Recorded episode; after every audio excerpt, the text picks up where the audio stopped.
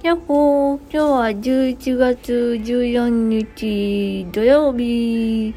というわけで、一人で1階に行けるようになりました。あとね、えー、っとね、うん、何があったかな。明日から入浴できるようになります。んで、うーん、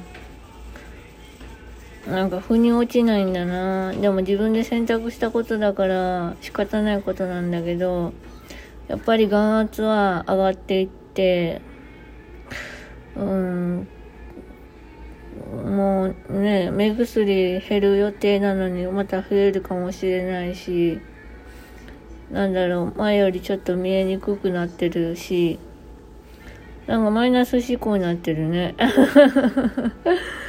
あでも仕方ないよね。自分で決めたことだもん。だから、手術したことは後悔してないし、まあ、あとはね、まあ、進行、まあ、するならするで、もう仕方ないし、いろんな準備はしてきたしね。はい。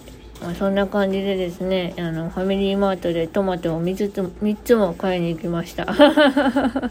どんだけトマト食べるんだよってね。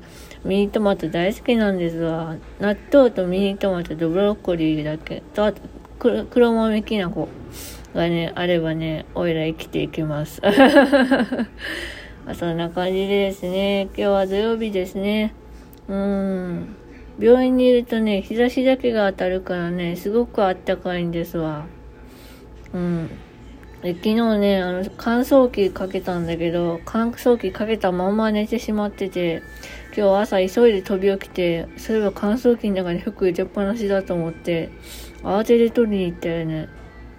そんなおちおちゃぶりもね、なかなか出てきましてですな体はめちゃめちゃ元気なんですよ。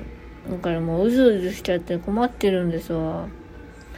まあ、そんな感じで、えー、今日も一日乗り切りましょう。